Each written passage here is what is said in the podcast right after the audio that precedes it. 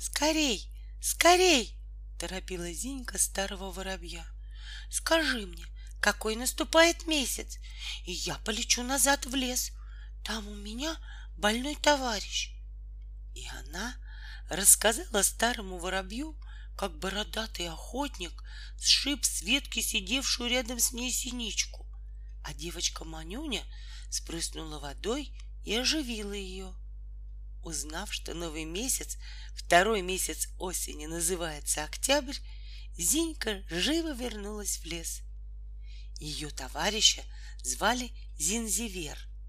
После удара дробинкой крылышки и лапки еще плохо повиновались ему. Он с трудом долетел до опушки.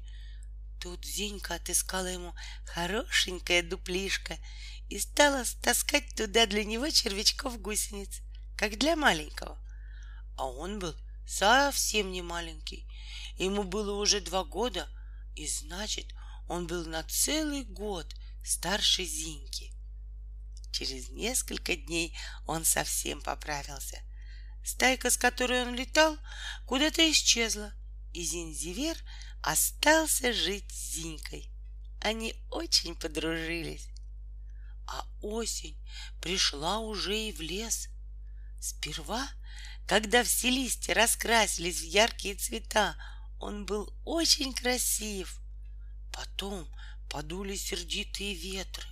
Они сдирали желтые, красные, бурые листья с веток, носили их по воздуху и швыряли на землю.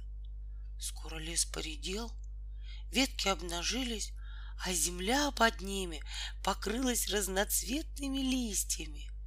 Прилетели с далекого севера из тундр последние стаи болотных птиц. Теперь каждый день прибывали новые гости из северных лесов. Там уже начиналась зима. Не все и в октябре дули сердитые ветры, не все лили дожди. Выдавались и погожие, сухие и ясные дни.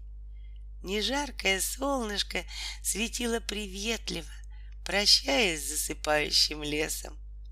Потемневшие на земле листья тогда высыхали, становились жесткими и хрупкими. Еще кое-где из-под них выглядывали грибы, грузди, маслята.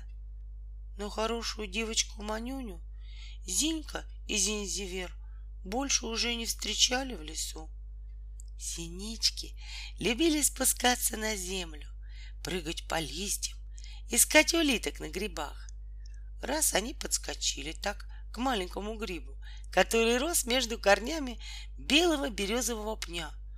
Вдруг по другую сторону пня выскочил серый с белыми пятнами зверь. Зинька пустилась было на утек, а Зинзивер рассердился и крикнул «Пинь-пинь, черт, ты кто такой?» Он был очень храбрый и улетал от врага только когда враг на него кидался.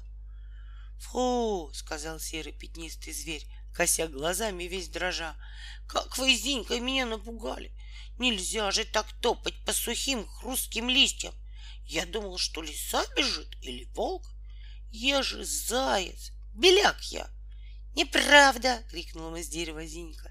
«Беляк летом серый, зимой белый, я знаю, а ты какой-то полубелый». «Так ведь сейчас не лето, не зима, вот и я ни серый, ни белый. И заяц захныкал. Вот сижу тут у березового пенька, дрожу, шевельнуться боюсь. Снегу еще нет, а у меня уже клочья белой шерсти лезут. Земля черная, побегу по ней днем, сейчас меня все увидят. И так ужасно хрустят сухие листья. Как тихонько не крадись, прямо гром из-под ног. Видишь, какой он трус, сказал Зинзивер Зиньке. А ты его испугалась. Он нам не враг.